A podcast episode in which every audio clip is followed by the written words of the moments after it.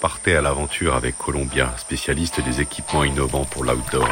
Avec Columbia, suivez la piste de ceux et celles qui ont fait de leur vie une aventure.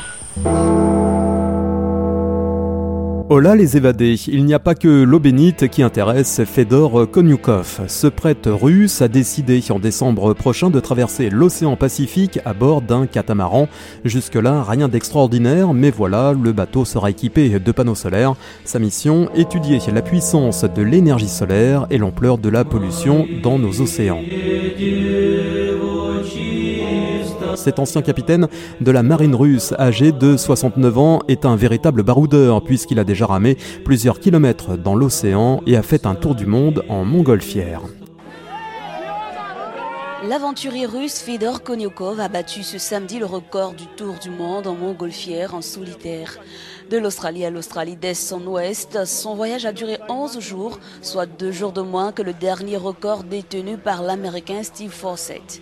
Konyukov est connu pour être le seul aventurier au monde à avoir à la fois exploré les pôles nord et sud. Il s'est aussi attaqué avec succès au sommet de l'Everest.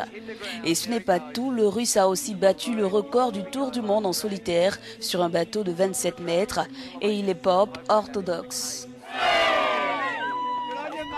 En décembre donc, Fedor le Terrible a décidé de se lancer dans un nouveau défi en traversant l'océan Pacifique sur un radeau solaire de 11 mètres de long équipé de moteurs électriques. L'esquif sera alimenté par 51 mètres carrés de panneaux solaires sur le pont supérieur et 15 mètres carrés sur les côtés. Selon les scientifiques britanniques qui ont conçu le navire, les panneaux solaires pourront propulser le bateau 24 heures sur 24.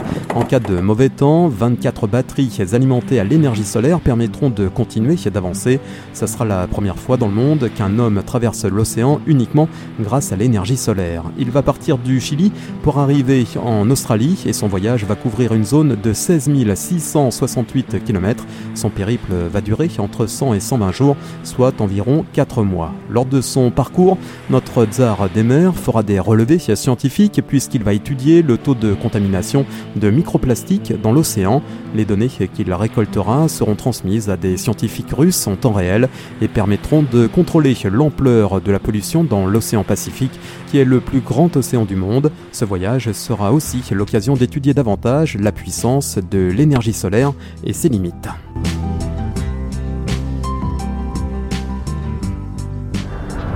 Columbia accompagne les aventuriers depuis plus de 80 ans. Chaussures, vestes, équipements, accessoires. Vivez l'aventure avec Columbia, la marque outdoor pour tous les passionnés d'activités de plein air.